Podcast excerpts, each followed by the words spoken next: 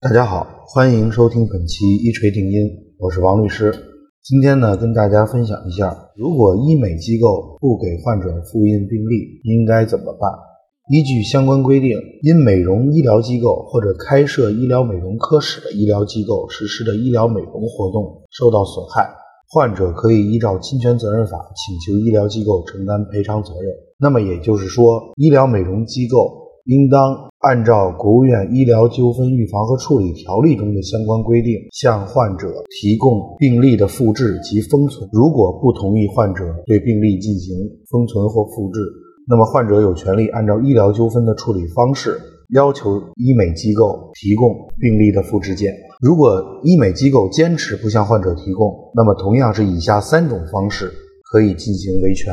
第一种，患者可以向当地的卫健委进行投诉。由卫健委以行政管理的方式责令医美机构向患者提供病历的复制件，并且按照相关规定可以对医美机构进行行政处罚。第二种，如果情况紧急，医疗美容机构可能存在篡改、删除病历的可能，那么患者可以及时的拨打幺幺零报警，在公安机关的介入下协调。协调医疗美容机构向患者提供病历的复制件。第三种，患者可以向法院提起医疗过错纠纷赔偿诉讼，在诉讼过程中，由法院责令医疗机构提供全部病历的复制材料。以上就是医美机构拒绝为患者复制病历材料的处理方式。感谢大家的收听，我们下期再见。